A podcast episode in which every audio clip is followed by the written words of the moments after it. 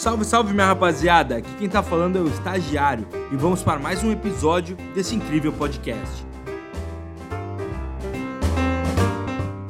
Venha comigo para a aula sobre letra de câmbio. Espero que esteja tudo tranquilo com você.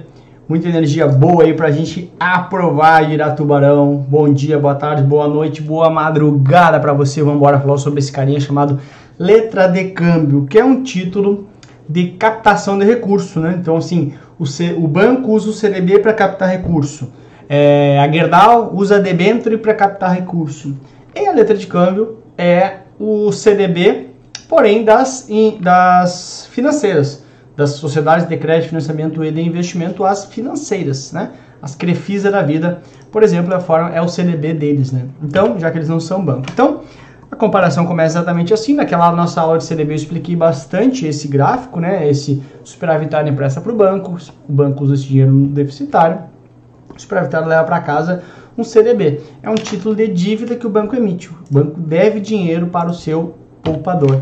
Aqui quando eu estou falando da sociedade de crédito, de financiamento e de investimento, que são as financeiras, né? Por exemplo, a Crefisa, a Crefisa ela não pode emitir um CDB. Então ela emite aqui uma letra de câmbio, que nada tem a ver com o câmbio do dólar. É basicamente porque ele câmbio, ele faz uma troca com uma operação comercial. Lastreado no empréstimo, ele troca essa obrigação para emitir para o superavitário. Por isso o nome letra de câmbio, porque ele é lastreado num empréstimo. Só por isso, ok? Mas na prática, meu, ele é igual, né, idêntico a um CDB. A única diferença é que não é emitido por bancos. Beleza? Andando mais um pouquinho, aqui está.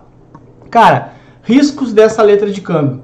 Risco de, de novo, ele é igual ao CDB. Risco de mercado, risco de liquidez também e risco de crédito, porém é importante lembrar que ele tem um FGC de até 250 mil. Cuidado, porque tu confunde muito, né, falando de cobertura do FGC e a prova adora, porque ela sabe que tu te confunde com isso. O que acontece? Meu, tem a letra financeira e tem a letra de câmbio. Aí lembra que eu te ensinei lá na letra financeira, não tem FGC. É só você lembrar de LF, Lucas tá ferrado. Então não tem FGC. Já no LC, o Lucas está coberto, tá? Então está coberto pelo FGC. Tem cobertura da FGC a letra de câmbio. Então o Lucas está ferrado. Ou Luciano, ou Letícia, ou Luciano, dependendo se você também tiver uma, uma pessoa, uh, um nome com letra E, um nome com a letra L. Então o Lucas está ferrado, a letra financeira não tem FGC. E o Lucas está coberto, uh, a letra de câmbio tem efetivamente o FGC. No mais, é igual a um CDB uh, de um banco, tá? Lembrando, pode ser pré-fixado, pós-fixado ou híbrido, né? Pré-fixado é quando eu vou pré-fixar, por exemplo, em 7% a taxa de juros. Então, é para cenários de queda na taxa de juros, porque taxa de juros vai cair e eu vou continuar ganhando meu 7% aqui, ok? Ou ao contrário, eu pego um pós-fixado, onde ele vai acompanhar a alta na taxa de juros, né? quando tem cenários onde a Selic vai subir, por exemplo, se eu ficasse pré-fixado, eu ficaria aqui embaixo, não faz sentido, né? E, ou também o híbrido, que vai pagar, por exemplo, ah, 3% ao ano, mais toda a alta do IPCA, enfim, alguma coisa neste sentido de remuneração. Lembrando, falei, igual ao CDB, então tem IOF, com a alíquota regressiva do primeiro até o vigésimo no dia, tem também a tributação. Tudo isso eu estou passando mais a toque de caixa, mais rápido, né? Toque de caixa é um termo bem antigo aí, mas por quê? Porque a gente já falou bastante lá na aula de CDB sobre essas coisas, tá? É um título de renda fixa normal, tá? Então tá aí o um resumo, né? Rentabilidade pré, pós ou mista, os riscos mesmo do CDB, lembrando que tem o FGC, tributação de renda fixa normalzinho, beleza? Tranquilo. Bora para uma questão de prova direta, lembrando, nessas questões você tenta pausar e fazer sem a minha leitura aí depois você volta, tá? Tô me olhando ver se eu tô no cantinho, se eu tô aparecendo, mas eu tô no cantinho aqui. Então, sobre a letra de câmbio, letra de câmbio, Lucas Coberto. Vamos embora. É um instrumento de captação emitido pelos bancos múltiplos. Não, ele é emitido pelas sociedades de crédito, pelas sociedades de crédito, financiamento e de investimento, pelas financeiras, tá? Então, está fora aqui. Uh, B. É um instrumento de captação de recursos emitido por sociedades de crédito, financiamento e investimentos. Todo esse nome é um cara só, tá? Sociedade de crédito, financiamento e investimento são as financeiras e que não conta com cobertura do FGC. Conta, né? Letra financeira, Lucas Ferrado, não tem FGC. Letra uh, de câmbio, Lucas Coberto, tem FGC. Está fora aqui.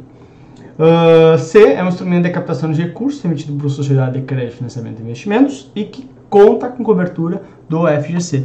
Perfeito, tá? A letra C está perfeita, é a nossa resposta. Só ver se a, se a D talvez tenha uma coisa para gente se confundir. Uh, ah, D tem uma coisa que eu confundi ali. É um instrumento de captação de recursos emitido por, pelas financeiras ligado ao mercado de câmbio. Não. A, a letra financeira, desculpa, a letra de câmbio é um título de renda fixa. Então pode ser pré, pode ser pós ou híbrido, mas nada a ver com o mercado de câmbio. O mercado de câmbio é renda variável, tá? De novo, por que, que é letra de câmbio?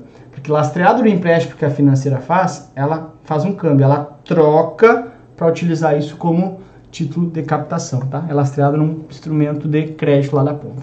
C de casa é a sua resposta, vamos ver aí já nossa tecnologia. Nossa, você viu que ela surge do nada lá? Não tem nada, tem sim, tá vindo lá. C de casa é a resposta para você.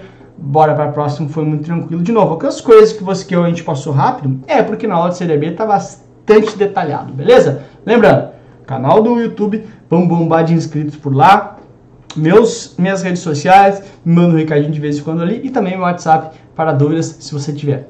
Beijo para você, até a próxima. Tchau! Espero que vocês tenham gostado da aula de hoje. Não se esqueça de nos seguir nas redes sociais. Tchau, tchau, tubarões!